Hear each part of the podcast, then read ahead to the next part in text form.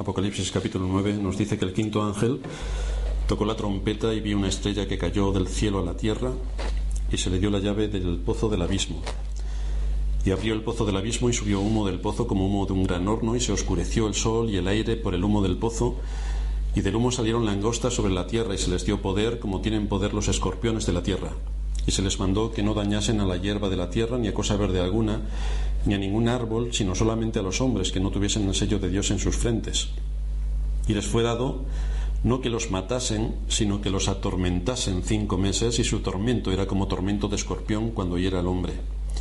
Y en aquellos días los hombres buscarán la muerte, pero no la hallarán, y ansiarán morir, pero la muerte huirá de ellos. El aspecto de las langostas era semejante a caballos preparados para la guerra.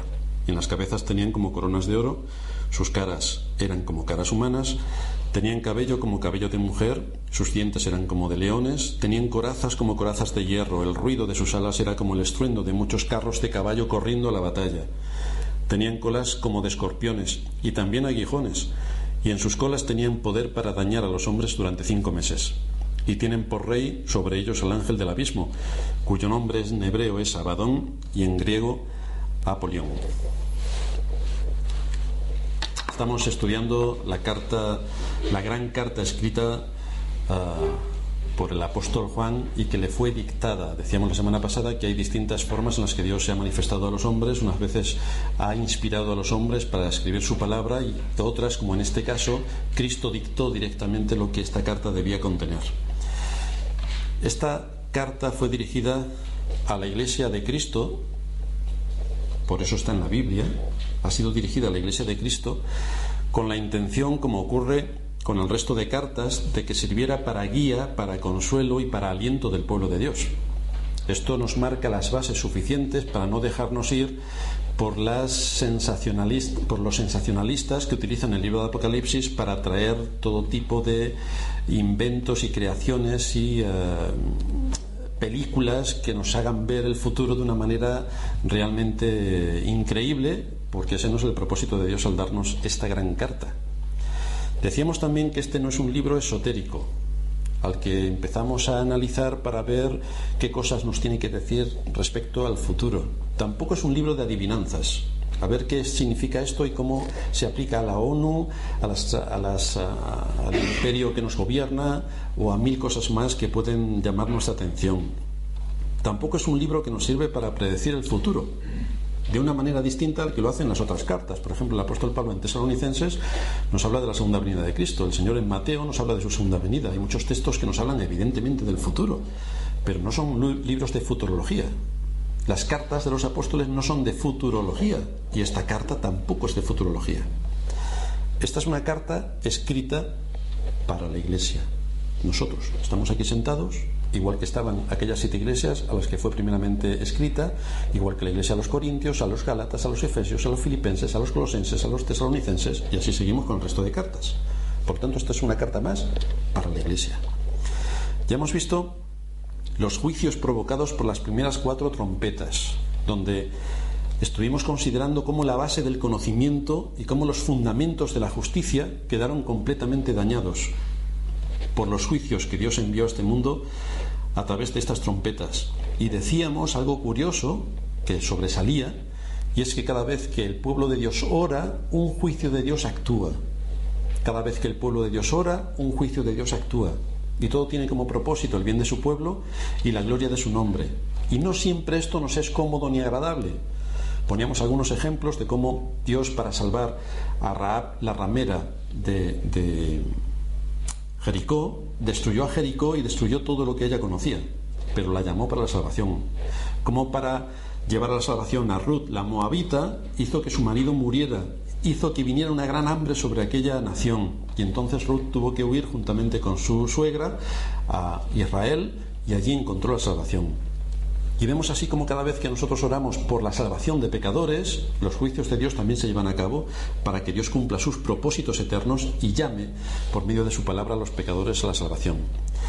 Estuvimos viendo la semana pasada también cómo estos juicios fueron provocados, decía antes, para atentar contra las fuentes del conocimiento y los fundamentos de la justicia en las sociedades en las que vivimos. Las fuentes de donde el hombre necesita beber se vuelven amargas y muchas de ellas quedan completamente envenenadas. Aquello en lo que el hombre necesita apoyarse resulta que es nocivo para su salud espiritual. Aunque sea ignorante de la gravedad a la que se encuentra, le es nocivo completamente. Estuvimos viendo tres aspectos fundamentales a la hora de describir estas trompetas. Vimos la procedencia de este mal, vimos el alcance y objetivo de este mal y vimos también la identidad. Vamos a recordar un poquito lo que estuvimos viendo. ¿De dónde procedía este mal? Estábamos, nos dice el texto que aparece una estrella que viene con una llave y cae a la tierra para abrir este pozo. Evidentemente no podemos tomar nada de lo que se nos dice en el libro de Apocalipsis de forma literal, porque es un libro simbólico. Esto es lo primero que aprendemos de Apocalipsis. Es un libro simbólico. Quiere revelarnos una verdad y las verdades se revelan mediante símbolos. Nuestro país tiene una bandera. El símbolo del país es la bandera. En estos días nuestro país está de luto. Veréis, por tanto, las banderas que ondean a media asta y tienen un crespón negro. Es un símbolo que habla de una realidad. Hay un luto oficial por el accidente que ha sufrido, que hemos sufrido por eh, el tema del tren y por lo tanto hay decretado oficialmente un luto para todo el país y ese luto se evidencia en un símbolo, la bandera ondea a media asta con un crespón negro. Pero eso no es el país. Esto es el símbolo del país que manifiesta su sentimiento de pesar. Y esto es lo que nos está exponiendo aquí el libro de Apocalipsis. Símbolos que expresan una realidad, pero son símbolos. No confundamos al país con la nación, ni a la nación con la bandera, porque son cosas distintas. Vimos, por lo tanto, repito, que aparecía una estrella en el cielo que viene con una llave y cae en la tierra para abrir ese pozo. Evidentemente, siendo esta una carta de simbolismos, tenemos que interpretarlo en el contexto de los símbolos porque el propósito por el que Dios nos habla por medio de su palabra es para que saquemos enseñanza para la iglesia, que es para quien está escrita. Esta carta fue escrita para la iglesia, es decir, para nosotros. Por lo tanto, tenemos que ver qué es lo que esta carta tiene que decirnos para nuestra situación en particular. Así que se nos muestran símbolos de qué manera el hombre no quiere volverse a Dios, de qué manera el hombre se obstina en no refugiarse en su palabra, pese a que ve que los pilares y fundamentos de la sociedad carecen de confianza. De manera que entonces, ya que no quiere escuchar la palabra de Dios, ya que no quiere dejarse llevar por la palabra de Dios, Dios les abre el infierno para que de ahí llegue su influencia corruptora y destructiva. Y van a creer a la mentira aquellos que se obstinan en no creer a la verdad. Esto que estamos diciendo no nos lo estamos inventando. La escritura abiertamente habla de esta situación. Si nos vamos a la segunda carta del apóstol Pablo a los tesalonicenses en el capítulo 2, versículo 11, vamos a ver cómo aquellos hombres que no quieren escuchar el Evangelio van a escuchar y aceptar la mentira que les lleva a la perdición. ¿No quieres escuchar la verdad? Pues vas a aceptar la mentira. Y allí nos dice el apóstol en la segunda carta de Tesalonicenses 2.11, por esto Dios les envía un poder engañoso para que crean la mentira. Es una acción deliberada por Dios. ¿No queréis creer la verdad? Pues vais a creer la mentira. ¿No creéis que Dios es el creador de los cielos y de la tierra? Pues vais a creer que el hombre viene de un mono. Es una burla absoluta. Pero el hombre se cree que viene del mono antes de permitir que Dios ejerza como creador. Recordad que Cristo dio la llave del reino de los cielos a los apóstoles. Dio la llave del reino también a la iglesia para predicar la palabra y que así los hombres pudieran conocer y ver el reino de Dios como por medio del Evangelio Dios ha tenido misericordia y anuncia el día de la salvación, anuncia el día de la gracia. Es la verdadera iglesia la que ha sido comisionada por Dios para predicar el Evangelio de Jesucristo y llevar a los hombres a la fe. Pero a esta estrella se le da otra llave, Fijaos que hay una llave que se le da a la iglesia para que predique el Evangelio y abra las puertas, y hay otra llave que se le da a este ángel para que abra las compuertas del infierno, las compuertas de las prisiones eternas, para que desde allí se tenga acceso a todos los hombres que moran en la tierra. De manera que nos encontramos un símbolo de cómo el poder corruptor atrapa la mente de los hombres y los lleva a la destrucción. Dice el apóstol Pablo en Romanos 1.28 que como ellos no aprobaron tener en cuenta a Dios, Dios los entregó a una mente reprobada para hacer cosas que no convienen. Es decir, no quieres seguir la ley de Dios, no quieres someterte a sus mandamientos, no quieres obedecer de acuerdo a sus principios, no quieres nada que tenga que ver con Dios, pues vas a seguir tu propio corazón, vas a seguir tu propia mente y vas a seguir tus propios caminos. Caminos que al hombre le parecen derechos. Y dice la escritura que su final es muerte.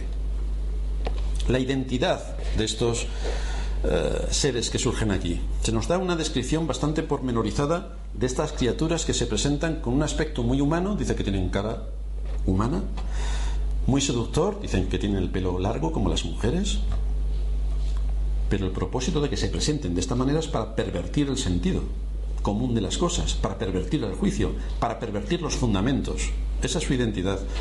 ¿Y cuál es el alcance y objetivo de este mal que traen? Hay dos cosas que debemos tener en cuenta acerca de esta plaga de langostas infernales que vienen sobre la tierra. Estamos hablando en símbolos. Por un lado, su alcance. Fijaos que se les pone un límite a su poder que va a durar cinco meses. Ni uno más. Si vemos los números que aparecen en las escrituras, específicamente en el libro de Apocalipsis, encontraremos que cinco es el número de la gracia. Así que vemos que a pesar de que Dios envía un juicio, también muestra su misericordia y su gracia limitando el tiempo del juicio. Cinco meses, ni uno más. Es un tiempo limitado donde se le dará poder a este tipo de sistemas para que profanen y perviertan el sentido de las cosas. Así que vemos una vez más como en medio de la ira, Dios también derrama su misericordia, en medio de la ira. En este contexto es cuando se nos habla de que estos hombres desearán la muerte, los hombres que vivan en este contexto desearán la muerte. El sufrimiento que la persona soporta cuando le pica un escorpión es tan intenso que desea morir. Pero aquí se nos dice que esto no será posible. No olvidemos que se nos habla de forma simbólica en cuanto a esta muerte. Job, por ejemplo, habla de quienes anhelan la muerte, pero que la muerte no llega. Entonces tenemos que comparar escritura con escritura para saber y sacar el sentido de qué es lo que nos está exponiendo aquí la escritura. En Job capítulo 7 versículos del 13 al 15 nos dice, cuando digo, me consolará mi lecho, mi cama atenuará mis quejas, entonces me asustas con sueños y me aterras con visiones. Y así mi alma tuvo por mejor la estrangulación y quiso la muerte más que mis huesos. Por lo tanto, Job estaba también deseando la muerte, estaba ansiando la muerte, estaba queriendo morir. El Señor habla también de los sobrevivientes de la nación de Judá que preferirían morir a vivir. En el libro de Jeremías, el capítulo 8, versículo 3, nos dice, y escogerán la muerte antes que la vida todo el resto que quede de esta mala generación. Es una disposición hacia la muerte, quieren la muerte. Día tras día anhelan morir para que acabe su sufrimiento pero la muerte los elude. Estas personas no pueden morir, no porque no puedan cometer suicidio, sino porque se les ha dicho a los demonios que no las maten. Tienen deseos de morir, pero no se van a morir. No es que quiere decir que se tiran desde Torre Picasso de cabeza y entonces rebotan y no les pasa nada. No, no, no, no. Es que tienen deseos. Vosotros, supongo que todos, habéis tenido en alguna ocasión deseos de morir. Pero una cosa es tener deseos de morir y otra cosa es matarse. Otra cosa es suicidarse. Pues a eso se está refiriendo aquí, a que tienen deseos, anhelan morir. Un comentarista, Lenski, escribe con acierto, la idea de que los no sellados, los incrédulos, los engañados pudieran matarse es ajena a esta situación que se nos expone en nuestro texto. Es un hecho bien conocido que a pesar de sus deseos de morir, cuando el curso más doloroso de su engaño los acucia como picaduras de escorpión, los incrédulos nunca tienen el valor de cometer el suicidio en masa, nunca se van a matar. Por eso una cosa es tener deseos y otra cosa es morir. En este sentido, se nos dice que muchos ansiarán morir, ansiarán. Pero repito, una cosa es ansiar algo y otra cosa es que ocurra lo que uno tanto ansía. Por lo tanto, es un deseo de morir, no el hecho de suicidarse, es un deseo de morir. En segundo lugar, vemos el objetivo de estas langostas, que también les es marcado desde el trono de Dios. Dios ha dispuesto un límite al que no, del que no pueden sobrepasarse. Y el límite es que solamente pueden atormentar, no pueden matar. Dios pone un límite, pone un límite en el tiempo, cinco meses, un tiempo de gracia, y pone un límite en la acción que van a cometer. No pueden matar, solamente atormentar. ¿Qué quiere decir todo esto? Nos preguntábamos la semana pasada. ¿A qué realidad está haciendo referencia esta quinta trompeta con esta plaga terrible que ah, campa a sus anchas por la tierra. ¿Qué aporta esto a la comprensión de nuestra historia y de nuestra vida? La norma de interpretación que tenemos que seguir, tanto en Apocalipsis como en el resto de las escrituras, es que tenemos que interpretar buscando la armonía de lo que vayamos a decir con el contexto general de las enseñanzas de las escrituras. Porque aquí no venimos a inventar nada, venimos a someternos a Dios y a su palabra para que nos sea de edificación, de consuelo y de guía y nos alimente de manera que podamos ser útiles al reino de Cristo. Esta es la idea general que se marca en las Escrituras y desde luego Apocalipsis, como un libro integrado en las Escrituras, mantiene esa misma, ese mismo principio. Toda esta horda de langostas que provienen de este pozo infernal se está refiriendo a doctrinas y enseñanzas heréticas que destruyen el alma, que destruyen al hombre y que destruyen los fundamentos de la sociedad en la que vivimos, destruyen los principios de justicia. No hay nada más dañino que envenenar las fuentes de conocimiento del hombre y envenenar las fuentes de la justicia para hacer que el hombre viva enfrentado a sus semejantes y en total hostilidad en contra de la ley de Dios y de su palabra. No hay mayor perversión de esta, no hay mayor veneno que envenenar estas fuentes del conocimiento. Estos tormentos que dañan a los hombres con aguijones son tormentos de naturaleza espiritual que se inyectan en el corazón a través del error, a través de la mentira, a través de la corrupción, de manera que afecta todo el sistema espiritual del hombre y lo lleva a una vida donde su corazón se degrada y su corazón se entrega a la más increíble multitud de pecados porque está completamente fuera de sí. Un texto paralelo a este lo encontramos en la primera carta del apóstol Pablo a Timoteo, capítulo 4, si me acompañáis, y vamos a ver cómo explica de otra manera más sencilla y más directa esta misma realidad. ¿Qué nos encontramos en el mundo en el que vivimos? No porque vivamos en el año 2013, es que lo encontramos en toda la historia del ser humano sobre la tierra. Dice el apóstol Pablo, está hablando de los posteros tiempos y ya estuvimos viendo cómo los posteros tiempos para los apóstoles eran los suyos. Oíamos predicar al, apóstol Pedro, como en los posteros tiempos profetizó Joel, los posteros tiempos son aquellos donde el apóstol Pedro estaba predicando. Por lo tanto, no nos equivoquemos cuando hablemos de los posteros tiempos y lo pongamos en el año 4500. No, no. Los posteros tiempos empiezan después de la muerte de Cristo y terminan con su venida. Esos son los posteros tiempos en los cuales estamos nosotros. Dice el apóstol Pablo, 1 Timoteo 4.1, pero el Espíritu dice claramente que en los posteros tiempos algunos apostatarán de la fe, escuchando a espíritus engañadores y a doctrina de demonios, por la hipocresía de mentirosos que teniendo cauterizada la conciencia, y sigue así explayándose el apóstol Pablo con todo lo que tienen este tipo de personajes. Así que de la misma manera que hay una doctrina del Evangelio, hay también doctrinas de demonios. De la misma manera. El asunto es discernir qué es qué. Dice Hendricksen comentando esto, estas doctrinas están encarnadas en las declaraciones hipócritas de quienes hablan mentira.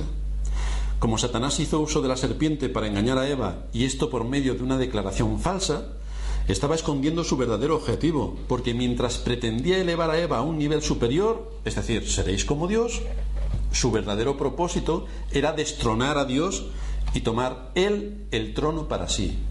Por lo tanto, las doctrinas extrañas tienen ese propósito, quitar a Dios de su lugar y que en su lugar aparezca lo que sea.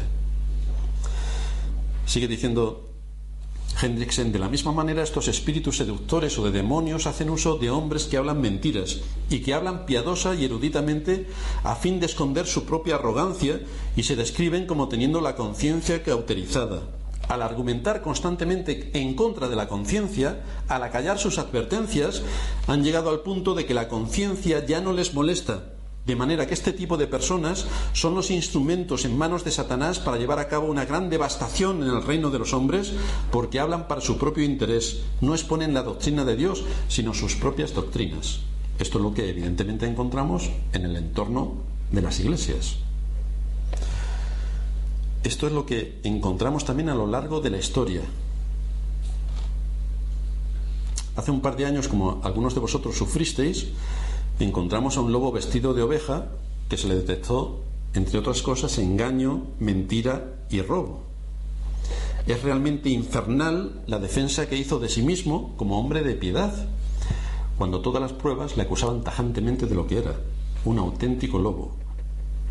Hubo quienes le creyeron y siguieron su mismo camino y creyendo ser sabios se hicieron necios, porque ante una prueba tan evidente de engaño, mentira y robo, prefirieron seguir a este hombre mentiroso, ladrón y engañador antes de someterse con humildad a las escrituras y obedecerlas.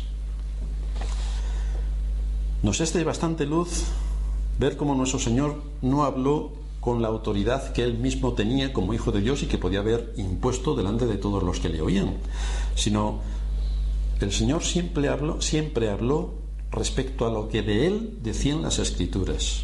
Siempre sacó las escrituras sobre el oficio y la persona que él estaba, sobre el oficio y la función que él estaba desarrollando.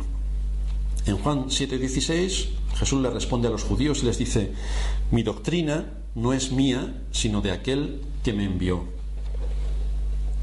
Mi doctrina no es mía, sino de aquel que me envió. El Señor les estaba aclarando a estos judíos que no estaba enseñando su doctrina, que él no la había inventado y que por lo tanto traía una doctrina nueva para revolucionar el mundo judío y entonces sacar una nueva visión de cómo tenían que ser las cosas, las cosas ¿no? Fijaos que Cristo no dice, mis doctrinas no son mías en plural, sino mi doctrina, singular. Y la palabra doctrina quiere decir enseñanza. Y el hecho de impartir esta enseñanza implica dar a conocer la voluntad de Dios y todo lo que tiene que ver con su consejo de una manera completa, la doctrina. Por escrito Pablo le dice a Timoteo, ten cuidado de ti mismo y de la doctrina. Importante. Ten cuidado de ti mismo y de la doctrina. En contraste con esta palabra en singular y referida explícitamente a la enseñanza de Dios, la escritura habla, por ejemplo, de doctrinas plural de hombres. Colosenses 2.20. Pues si habéis muerto con Cristo en cuanto a los rudimentos del mundo, ¿por qué como si vivieseis en el mundo sometéis a preceptos tales como no manejes, no gustes ni aun toques, en conformidad a mandamientos y doctrinas de hombres, cosas que todas se destruyen con el uso? Y también se nos advierten las escrituras acerca de doctrinas extrañas, en plural de nuevo. 1 Timoteo 4.1 doctrinas, eh, perdón, Hechos Hebreos 13:9, no os dejéis llevar de doctrinas diversas y extrañas, porque buena cosa es afirmar el corazón con la gracia. Y el apóstol Pablo en 1 Timoteo 4:1 habla de las doctrinas de demonios. El Espíritu dice claramente que en los posteros tiempos algunos apostatarán de la fe escuchando a espíritus engañadores y a doctrinas de demonios por la hipocresía de mentirosos que teniendo cauterizada la conciencia prohibirán casarse y mandarán abstenerse de alimentos que Dios creó para que con acción de gracias participasen de ellos los creyentes y los que han conocido la verdad. Así que la palabra está en plural porque no hay ninguna unidad ni armonía, doctrinas. ¿Qué quieres? Dime qué te gusta y yo te doy a elegir entre todas las que tengo, porque tengo para todos. Es decir, una, una especie como los políticos de nuestros días. ¿Tú qué quieres? ¿Qué quiere la gran masa? Y cambian sus principios dependiendo de por dónde van las intenciones de voto. Pero Dios no nos expone su palabra para ver qué votamos cada uno y en base a lo que piensa la mayoría actuamos. No, no, no. Dios da su palabra para que todos los que hemos conocido la verdad nos sometamos en obediencia a ella. Nos guste o no nos guste. Esta es la palabra de Dios. Aquí se nos habla de los tiempos propicios en este texto de Apocalipsis para que todo esto ocurra, para que las doctrinas de los hombres, las doctrinas de demonios se esparzan por todo el mundo, para que cautericen las conciencias, para que quiten los fundamentos de la justicia, para que sequen las fuentes del conocimiento. Es una nube infernal que cae sobre la tierra, tras la cual aparece la plaga de estas langostas del abismo que tiene el propósito de derribar los fundamentos. Este es su objetivo, derribar los fundamentos. La doctrina del Evangelio es una verdad que hay que guardar con todo celo porque esa doctrina es la garantía de la salvación y del bien de nuestras almas y es también la garantía del, poder prosperar en nuestras vidas. Esta es la verdad que según la piedad, dice Pablo en Tito capítulo 1, versículo 1, es la verdad que Dios nos ha dado, que nos lleva a la piedad, a una vida ordenada, a una vida agradable a Dios. Es a través de la verdad del Evangelio por donde Dios nos capacita a conocer su voluntad y entonces nosotros podemos actuar porque conocemos cuál es la voluntad de Dios y entonces tenemos que saber cómo aplicar esa verdad de Dios a nuestros asuntos particulares. De ahí que Santiago diga que si alguno tiene falta de sabiduría, que se la pida a Dios. ¿Qué es la sabiduría? Es saber cómo aplicar el conocimiento a casos concretos cómo aplicar el conocimiento a casos concretos, en las áreas de nuestra vida en las que nos vemos flojos, en la multitud de problemas que podemos tener cada día, al enfrentarnos a distintas situaciones, cómo tengo que coger la palabra de Dios, cómo tengo que sacar el principio y cómo tengo que aplicarlo. Esta es la sabiduría, cómo aplicar el principio a los temas que nos pasan en el día a día. Esta doctrina es además, dice la escritura, poder de Dios para salvación a todo aquel que cree. Es decir, este, es el, este Evangelio es poder de Dios para salvar. Eso es lo que hace la doctrina del Evangelio según las Escrituras. Alumbra nuestro entendimiento. Es la espada que coge el Espíritu de Dios para abrir nuestro entendimiento. De manera que al conocer la voluntad revelada de Dios nos lleva a actuar de acuerdo a ese conocimiento que nos está, siendo enseñado. La doctrina tiene un impacto vital en la vida del creyente, porque no solamente nos enseña a cómo debemos pensar, que es así como Dios moldea nuestra mente para que pensemos como Él, sino también cómo debemos actuar y cuál debe ser nuestra relación con el Dios soberano que creó los cielos y la tierra y que nos ha dado la salvación por medio de Cristo, pero también cuál es su voluntad de cómo tenemos que vivir en este mundo y cómo tenemos que actuar en medio de la sociedad y de la época en la que nos ha tocado vivir. Todo esto nos muestra la escritura y nos equipa para enfrentarnos a todas estas situaciones. Pero a pesar de habernos dado esta doctrina en el Evangelio, Dios ha mandado la quinta trompeta para despertar al hombre de su estado porque el hombre está muerto. Si los hombres no se vuelven a Dios, si los hombres no obedecen su palabra revelada, si los hombres no atienden sus mandamientos, es entonces cuando Dios abre las puertas del infierno y sale su hedor por la tierra. Y entonces llegan las doctrinas de demonios para que los hombres las crean y traigan tormentos sobre sus vidas. Esto ha pasado a lo largo de toda la historia del ser humano desde la venida de Cristo querían tener más conocimiento y se metieron en el mundo de las supersticiones. Tenemos toda la Edad Media, la Baja Edad Media, hasta, hasta hace poco, lleno de supersticiones. Llegó la reforma, convulsionó y echó fuera todas las supersticiones y empezó la ciencia. Pero vemos como el hombre pervierte continuamente el sentido de las cosas. Y donde Dios dice que es algo es así, el hombre le va a dar siete vueltas para que sea de otra manera. Y el caso más palpable lo tenemos en las iglesias como enseñando la palabra de Dios algunos temas con absoluta precisión, las iglesias le dan la vuelta a la palabra de Dios y hacen exactamente lo que les da la gana. Estas doctrinas dañinas parecen buenas y razonables a los hombres. Recordad que se presentan las langostas con cara de hombres. Entonces, entran dentro de lo que puede ser lo natural y lo normal. Pueden ser incluso atractivas, tienen pelo de mujer, seducen, te dejan llevar, parecen lógicas. Pero por detrás dice también la escritura que tienen un aguijón de escorpiones para inyectar su veneno que va a atormentar al hombre y lo va a llevar a la condenación. Esto es lo que se nos presenta con estas doctrinas que se presentan delante del hombre para hacerle caer. Jesús le decía a sus discípulos en Mateo 16 cómo se tenían que guardar de, de las doctrinas de los fariseos, porque sus enseñanzas funcionaban como la levadura. Los llevaba a ser esa clase de hombres que no buscan la verdad ni la justicia, sino el interés y la comodidad. Y nosotros tenemos que estudiar bien las escrituras para saber cuáles son las acusaciones que Dios estaba haciendo contra los fariseos, aprender de la situación en la que estaban los fariseos y detectar si nosotros se puede estar dando alguna situación como aquella en la que se encontraban los fariseos. Esto es lo que dice también en 2 de Tesalonicenses capítulo 2, versículo 10. No aman la verdad, no reciben la verdad, porque Dios les envía un poder engañoso para que crean la mentira.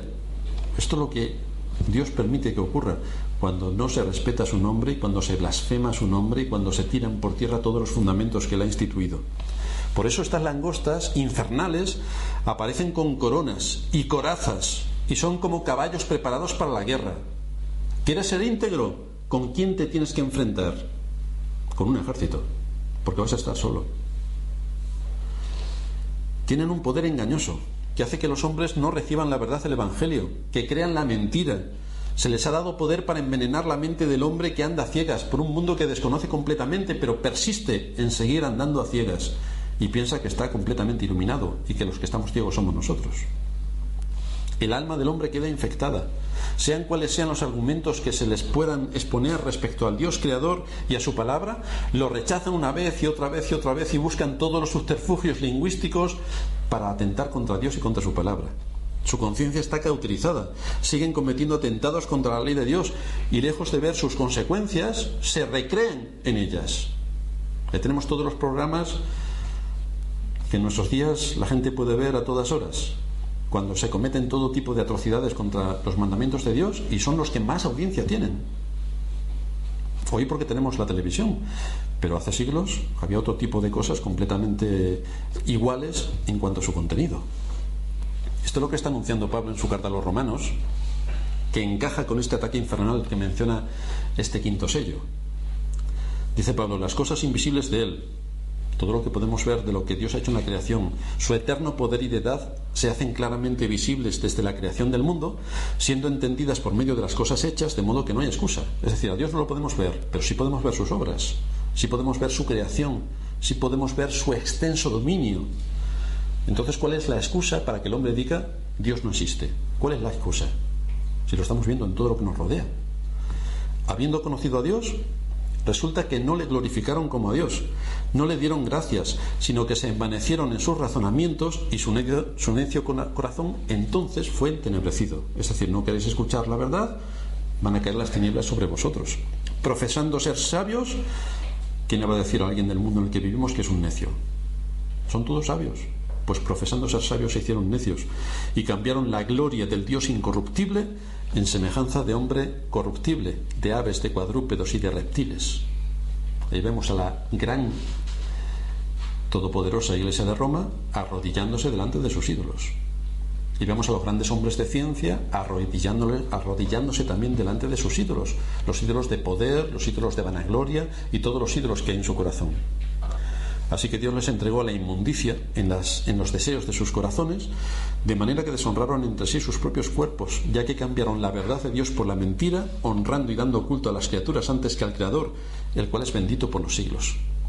Y entonces, como ellos aprobaron no tener en cuenta a Dios, pues Dios los entregó una mente reprobada para hacer cosas que no convienen, estando atestados de toda injusticia, quienes han entendido el juicio de Dios que los que practican tales cosas son dignos de muerte, porque la ley así lo asegura, y no solamente las hacen a pesar de la advertencia de la ley, sino que también se complacen con los que las practican. ¡Qué alegría! Sálvame de Lux. El pozo infernal abierto. Y el mundo disfrutando con aquello. ¿Cuáles son las mayores corrupciones que puede haber en el mundo? ¿Veis que alguien diga, uy, no, no, no? No, no, todo el mundo a disfrutar con aquello. Es decir, cuando hay pecado, a disfrutar con el pecado y más. Todo esto es provocado por estas doctrinas sociales que en cada época invaden el mundo. Hoy nos ha tocado esta época y es esta doctrina social. Tú no puedes ir en contra de la doctrina social. Esto es lo que vemos, pero no únicamente en este tiempo, es la condición natural del ser humano. Esta es la maldición que Dios les envía para que en el día del juicio no tengan ninguna escapatoria delante de la ley de Dios. Ninguna escapatoria. Es la doctrina de la verdad o las doctrinas del error lo que traen el bien y el progreso a las sociedades, a las familias, a las iglesias y al hombre, o lo que atenta contra el alma y destruye todo progreso y toda civilización. Pero los que tienen el sello de Dios están preservados, dice la Escritura. El Santo Espíritu de Dios los sostiene para que se aferren a Cristo, para que se apoyen en Cristo, para que miren a Cristo. El Cristo que es presentado en las Escrituras. La doctrina de Cristo tiene que ver no solamente con la salvación, que es lo más importante que revela, revela la condición del hombre y revela la misericordia de Dios para salvar al hombre, revela el Evangelio de la paz, sino que también tiene que ver con cosas tan triviales para muchos como es la política, como es la economía, como es la sociedad, como son las modas sociales, como es la iglesia. Tiene que ver con todas las áreas de nuestra vida. Dice el apóstol Pablo en 1 Corintios 14, 20, hermanos, no seáis niños en el modo de pensar, sino sed niños en la malicia, pero maduros en el modo de pensar. ¿Y qué nos encontramos en las iglesias? El mensaje del Evangelio es para niños, porque a tenor de lo que dicen y de lo que hacen, aquello es para niños. Es decir, si tienes 6 o 7 años, puedes ir a la mayoría de las iglesias. Ahora, si saltas de los 10 años, ya te empiezas a cuestionar bastantes cosas, porque lo que allí se predica es completamente infantil. Se presenta la doctrina de las escrituras de forma infantil, de manera que los cultos de adoración son también infantiles. De ahí que se canten coritos hasta el aburrimiento, que es lo que nosotros enseñamos a los niños pequeñitos, porque están empezando a hablar y tienen que saber cómo mover su lengua y su boca para pronunciar correctamente nuestro lenguaje. Pero una persona de 40 años ya se supone que sabe mover la boca y sabe hablar. Entonces, ¿por qué vamos a seguir repitiendo hasta el aburrimiento algo que encima es contrario a lo que la palabra de Dios ha instituido para el día de adoración en un culto público? Vemos, por tanto, cómo se dejan seducir por la fantasía de los Walt Disney espirituales. Tenemos el Walt Disney en el cine, pero también queremos el Walt Disney en la iglesia. Y ahí sí estamos. Otros como creen que estamos en un gran parque de atracciones y que eso es el todo en la vida, pues eso es lo que demandan también en la iglesia. Diversión, entretenimiento, pasárselo fenomenal. Otros no quieren aprender de las escrituras porque saben las consecuencias que tiene el conocimiento para la vida.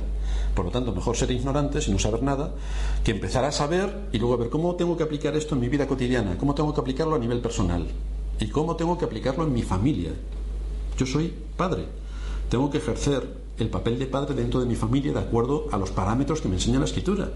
Yo soy madre, tengo que actuar en la función que la escritura me da como madre dentro del hogar. Soy hijo, pues tengo que saber exactamente cuál es mi posición dentro del hogar y cuál es la obediencia que le debo a mis padres y en qué contexto me tengo que mover. Soy jefe en una organización, la escritura también me dice cómo tengo que ser cuando actúo como jefe en una organización, cuando actúo, como empleado, cuando llegue a un puesto sobresaliente en la sociedad en la que Dios me ha puesto. Tengo que saber cómo tengo que actuar de acuerdo a lo que me enseña la escritura. Muchos que se llaman creyentes no quieren aceptar la palabra de Dios como algo pertinente y válido para ellos. Desde luego es más cómodo unirse a los titiriteros, a los charlatanes de feria o a las vanidades de su mente o a las modas sociales antes que someterse a la obediencia de la escritura. ¿No es este el veneno que inyectan estas langostas y que destrozan al ser humano? Esto se paga gravemente porque por una parte a nivel personal no hay forma de prosperar y tener una limpia conciencia. Las personas que están en este tipo de organizaciones, que muchas de ellas se llaman iglesias, aunque no son iglesias, están frustrados continuamente porque ven que lo, que lo poco que le enseñan en la iglesia respecto a lo que pasa en su vida no coincide en nada. Es decir, ¿cómo se aplica la palabra de Dios a mi vida aparte de que Dios es bueno y Cristo murió por mí? Pero aparte de eso, ¿cómo se aplica? Aparte de eso, ¿qué es lo que tengo que hacer? Aparte de eso, cuando alguien ore por alguien que se está muriendo y diga, no, ten fe, que es que este que se está muriendo sanará, y tiene un cáncer terminal y se muere, entonces ¿qué pasa? ¿Qué ha pasado con la fe que yo tenía? Es decir, te están engañando. Están usando todas las artimañas del error para traer al pueblo de Dios una carga innecesaria y es una mentira como, como, como una catedral. A nivel familiar, encontramos que cuando no se aplica la palabra de Dios, o se están en estas banalidades de iglesias, encontramos a las familias completamente desestructuradas. Nadie sabe quién es quién. Si el padre es el padre, si es la madre, si la madre actúa como padre, el padre como la madre, el hijo es el padre, ¿quién actúa como qué? ¿Cómo, ¿Cómo se organiza la familia? ¿Y qué es lo que tiene que hacer la familia? ¿Y cuál es la función que Dios le ha dado a la familia?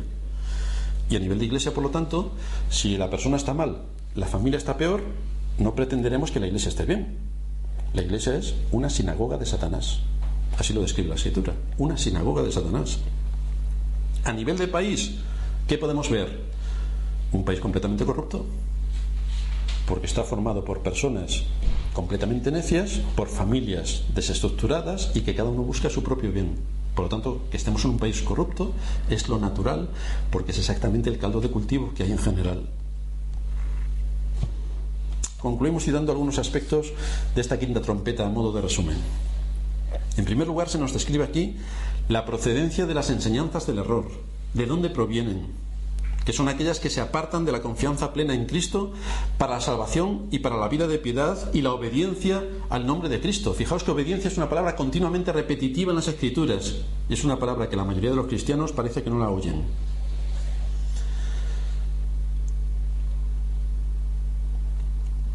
La procedencia de las enseñanzas del error, repito, son aquellas que se apartan de la confianza plena en Cristo para la salvación, para la vida de piedad, para la obediencia a Él, que tienen implicaciones prácticas y directas en la vida de cada uno de los creyentes.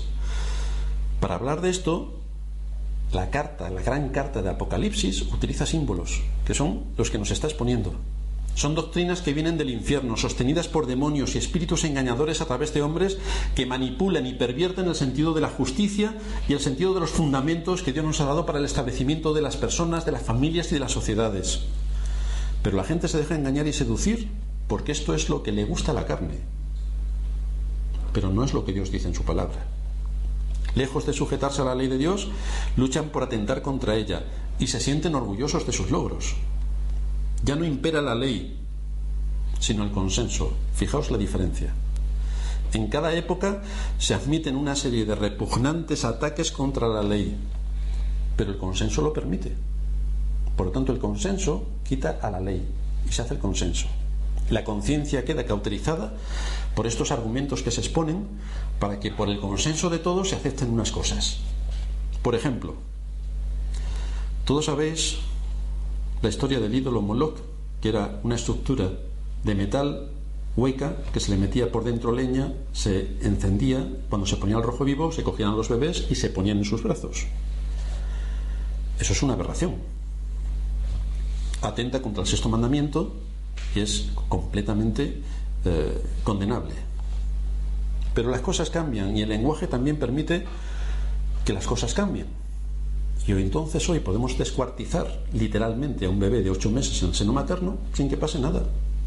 Porque nosotros, que somos muy avanzados, hemos determinado por consenso que matar a un, ser, a un ser humano en el seno materno no es un asesinato.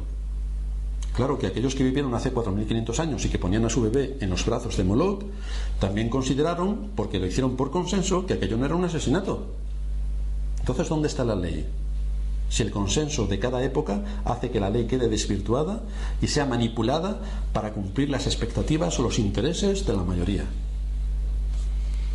Esa es la razón por la que Dios nos ha dado su ley, para que no nos dejemos llevar por los consensos que pervierten las leyes, por estas langostas que inoculan su veneno, inyectan su veneno en la sociedad y hacen que las cosas no funcionen. Cuando el imperio romano se cristianiza, por ejemplo, hacia el siglo IV, sabéis que de un día para otro el emperador Constantino dijo, a partir de hoy el imperio es católico, porque lo digo yo, claro, y todo el mundo se convirtió en ese mismo día, como todo el mundo sabe. Pues estas, estas nuevas leyes de Constantino, influenciadas por la Iglesia, condenaron como un pecado capital y perseguible por la autoridad lo que hasta aquella época era también algo natural. ¿Qué era lo natural en aquella época? Dice Tertuliano en sus apologéticas procristianas, hablando sobre el abandono de niños que se llevaba a cabo dentro del imperio. Es ciertamente, dice él, la manera más cruel de morir por la exposición al frío, al hambre y a los perros. Es decir, si tú tienes un niño y no lo querías, directamente lo abandonabas. Ya está, se acabó. ¿Era perseguido? No, porque todo el mundo lo hacía. Era un consenso normal en la sociedad de aquella época que los niños pudieran morir así. Y no pasaba nada. Hasta que el Evangelio no llegó a tomar una posición predominante, su influencia permitió que a nivel legal esto se prohibiera. Porque esto es un asesinato. Pero la gente entendía que esto era lo normal. Era una práctica en el imperio entre los siglos del 1 al 3 y afectaba entre un 20 y un 40% de los recién nacidos. Ninguna ley romana lo prohibía. San Agustín, que vivió también en el siglo IV, condenó y desaprobó desde luego esta práctica, que se impuso como ley para que esto no pudiera seguir prosperando. Pero con casi todas las civilizaciones encontramos que, que practicaban el infanticidio, porque para ellos era moralmente tolerable. Nosotros nos puede parecer una barbaridad, pero si es lo que se hace hoy mismo también con el aborto.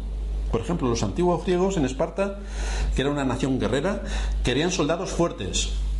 Y cuando alguna madre tenía un bebé que estaba lisiado, que tenía algún problema físico, se subían a una de las peñas más grandes que habían en su territorio y desde ahí lo soltaban y lo despeñaban. ¿Para qué queremos un inútil? Nosotros queremos soldados. Los chinos. Los chinos solían dejar abandonados en medio de los campos de arroz, especialmente a las hijas, porque según ellos no ayudaban absolutamente en nada de lo que tuvieran que ver con las faenas del hogar. Por lo tanto, como no ayudaban al sostenimiento económico, las dejaban abandonadas directamente en los campos de arroz para que fueran presa de las alimañas. Estos son algunos ejemplos de los que se podían citar miles respecto a lo que permite la sociedad con su consenso respecto a lo que enseña la escritura. ¿Y no es este consenso de la sociedad, este veneno de las langostas que inyecta y quita todos los fundamentos de la justicia? Porque es, es justicia que un niño sea abandonado nada más nacer y que muera presa de los animales o del frío o del hambre. ¿Es de justicia? No podemos olvidar la enseñanza del Señor cuando nos dice en Juan 14, 21, el que tiene mis mandamientos y los guarda, este es el que me ama. Curioso en Juan 14, 24, el que no me ama no guarda mis palabras. El que tiene mis mandamientos y los guarda, ese es el que me ama. Este es el asunto que deben tener en cuenta aquellos que se llaman creyentes. ¿Nos llamamos creyentes? ¿Y eso qué implica? Que tenemos que amar los mandamientos de Dios. Los mandamientos.